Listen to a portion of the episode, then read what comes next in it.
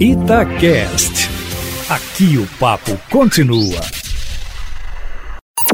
Em cima do papo, com Edilene Lopes. O líder de governo na Assembleia Legislativa, Eustáquio Ramos, será anunciado nos próximos dias e deve ser um deputado da base governista. Apesar de ter sido cogitada a possibilidade de ser um nome de um dos dois blocos independentes da casa, o executivo teria decidido que a melhor escolha é optar por alguém do próprio bloco de governo. O governo de Minas está sem líder no legislativo desde o dia 17 de março, quando o deputado Luiz Humberto Carneiro, do PSDB, deixou o cargo. A saída dele seria fruto, Eustáquio Ramos, de uma crise iniciada com a saída do ex-secretário de governo, o deputado federal Bilac Pinto, do DEM, que deixou o cargo, você vai se lembrar, depois que o governador Romeu Zema vetou parcialmente a recomposição salarial para a segurança pública.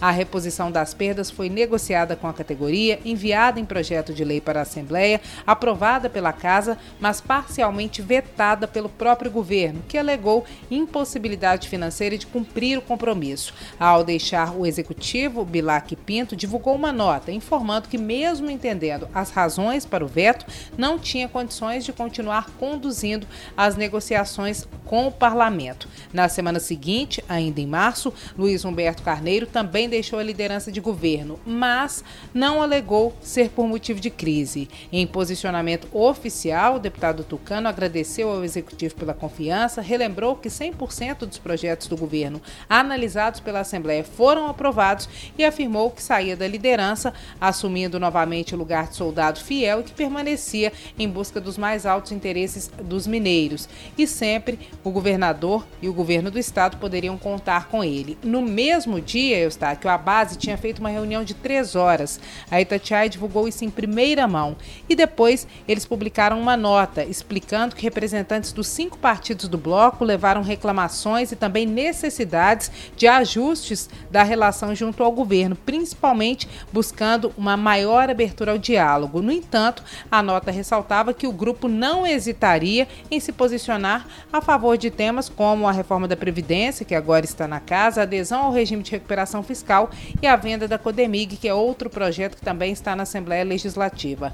Pois então, Eustáquio Ramos, a hora chegou, com a necessidade de encontrar alguém que defenda a reforma da Previdência, que mal chegou à Assembleia e já causa muita polêmica, é da base que o governo deve escolher um nome fiel e essa é uma novidade. Em março, um dos parágrafos da nota do bloco governista, que aparentava estar em crise com Zema, dizia o seguinte: abre aspas, Eustáquio Ramos. Em nome da tão necessária governabilidade, entendemos que este é o momento momento de o governo ter todo o espaço e liberdade para buscar a ampliação de sua base no parlamento. O caminho sempre esteve, está e continuará, continuará aberto. Fecha aspas, dando a entender que era uma oportunidade de a equipe de Zema escolher um líder de um dos blocos independentes, convertendo assim um grupo de possível oposição em um grupo de apoio ao governo, já que a casa tem um bloco de oposição, um bloco de governo e dois chamados blocos independentes. Apesar de durante esta semana, Eustáquio, terem sido ventilados nomes como os dos deputados Cássio Soares, que é do PSD, que inclusive lideram dos blocos independentes, e de Tadeu Martins, que é o primeiro secretário da casa, a hipótese de um líder fora do bloco governista foi descartada, de acordo com informações que foram apuradas de bastidores com fontes ligadas ao governo do estado aqui pela coluna em cima do fato. O único nome da base que circulou até agora foi o do deputado Roberto Andrade, que agora está no Avante, antes ele era do PSB que realmente, Eustáquio, é um defensor ferrenho do governo Zema, mas fontes da coluna em cima do fato afirmam que o nome escolhido vai surpreender a todos. Abre aspas, é de cair da cadeira.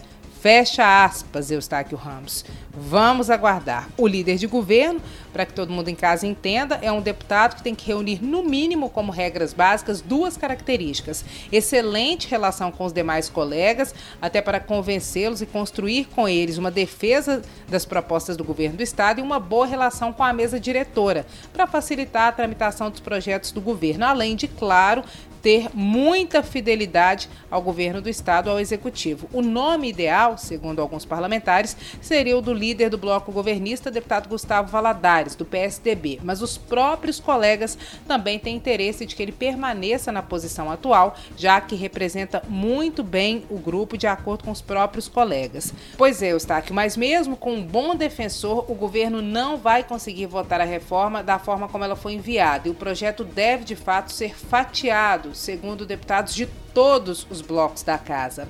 A proposta começa a ser analisada amanhã na Comissão de Constituição e Justiça, foi lida ontem em plenário e é lá que ela deve sofrer as principais alterações. Muitos deputados querem, por exemplo, votar primeiro as alíquotas, que agora vão variar de 13% a 19%. Hoje, o servidor público contribui com 11% para a Previdência. Eles querem votar só a alíquota e depois discutir as outras questões, como, por exemplo, o tempo de contribuição, idade de aposentadoria.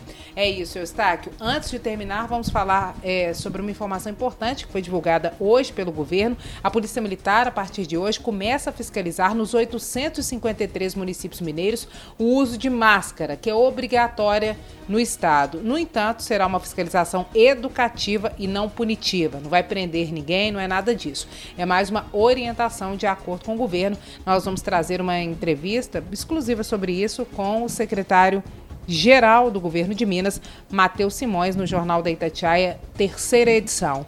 É isso, Eustáquio. Amanhã eu volto, sempre em primeira mão e em cima do fato.